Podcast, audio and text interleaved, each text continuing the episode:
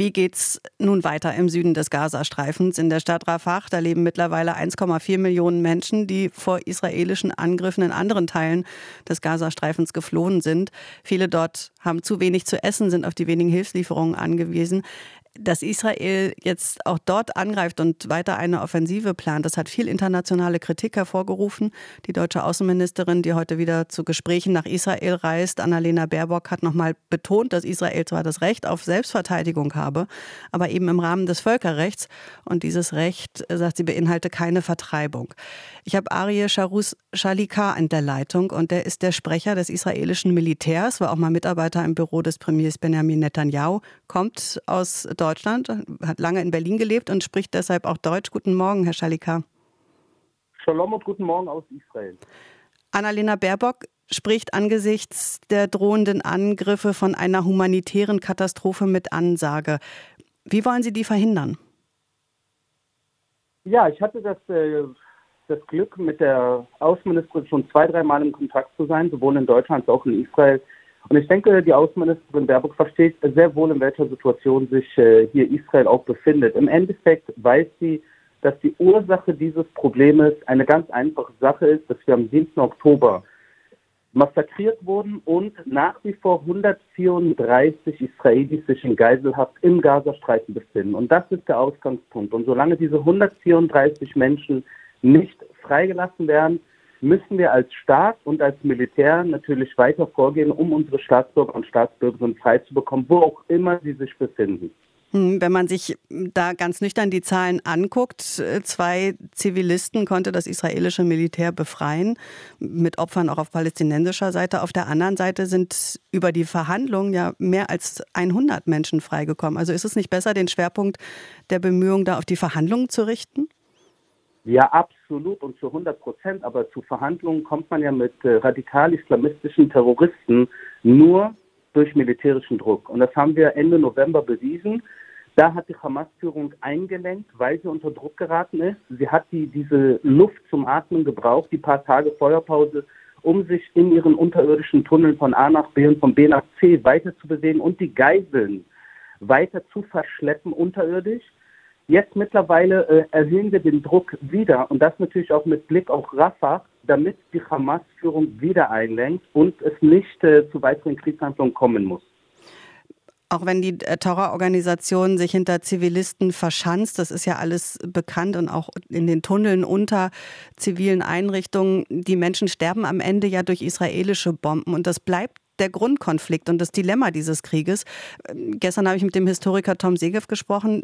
Der hat gesagt, es helfe eben nur, dass man aufhört, Bomben zu werfen und zu schießen. Warum tun Sie das nicht?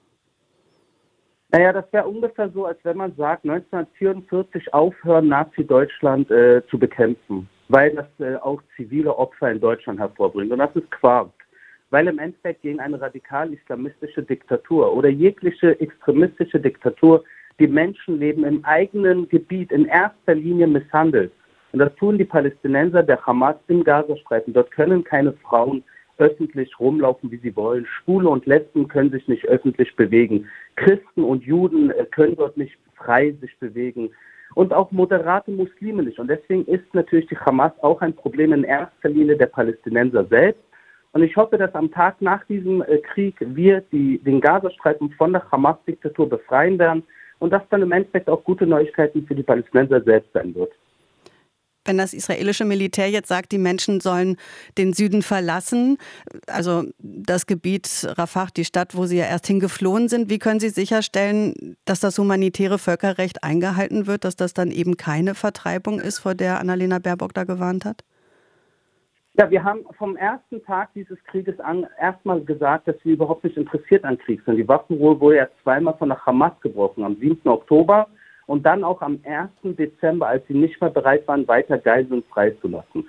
Und in diesen Monaten haben wir natürlich humanitäre Wege, wir haben humanitäre Zonen, wir haben humanitäre Hilfe, das alles haben wir zugelassen, haben auch über Millionen Wege äh, die Zivilisten im Gazastreifen vorgewarnt vor jedem Angriff und natürlich auch die humanitäre, humanitäre Zone Al-Muazi, in Al-Muazi eingerichtet im Süden des Gazastreifens, nicht in Rafah, nicht in Khan Yunis, nicht in den Gebieten, wo die Hamas ihre Terrorhochbogen hat, sondern in einem Gebiet namens Al-Muazi, wo wir die Menschen aufgerufen haben, hinzufliehen, damit sie in Sicherheit sind. Und keine andere Armee auf der Welt hat jemals in einem Verteidigungskrieg die Menschen auf der Gegenseite vorgewarnt vor einem Angriff. Keine andere Armee.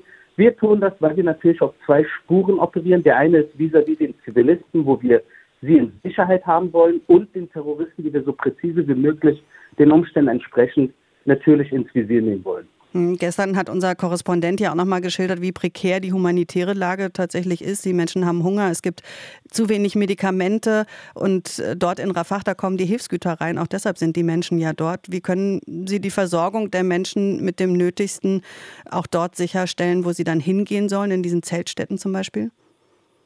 Also prinzipiell äh, sind wir bei der Wirkung wieder. Der Ursprung ist, dass 134 Geiseln nach wie vor festgehalten werden und niemand, niemand weiß, ob diese 134 Israelis humanitäre Hilfe bekommen, Medizin bekommen, Wasser und Nahrung bekommen, weil sie von Terroristen festgehalten werden. Und das Leben der Juden, die dort festgehalten werden, ist mindestens genauso viel wert wie, die, wie das Leben der Palästinenser. Und deshalb bitte ich immer wieder darum, erst das Schicksal der Entführten zu betonen. Und solange die Entführten keine humanitäre Hilfe öffentlich äh, zu bekommen und auch das Rote Kreuz keinen Zutritt zu den Geiseln bekommt, dann sollte der Fokus nicht nur auf die Palästinenser gelegt werden, weil das ist falsch. Wir würden dann einfach nur irgendwie uns im Kreis drehen und nicht das Hauptproblem beim Namen nennen.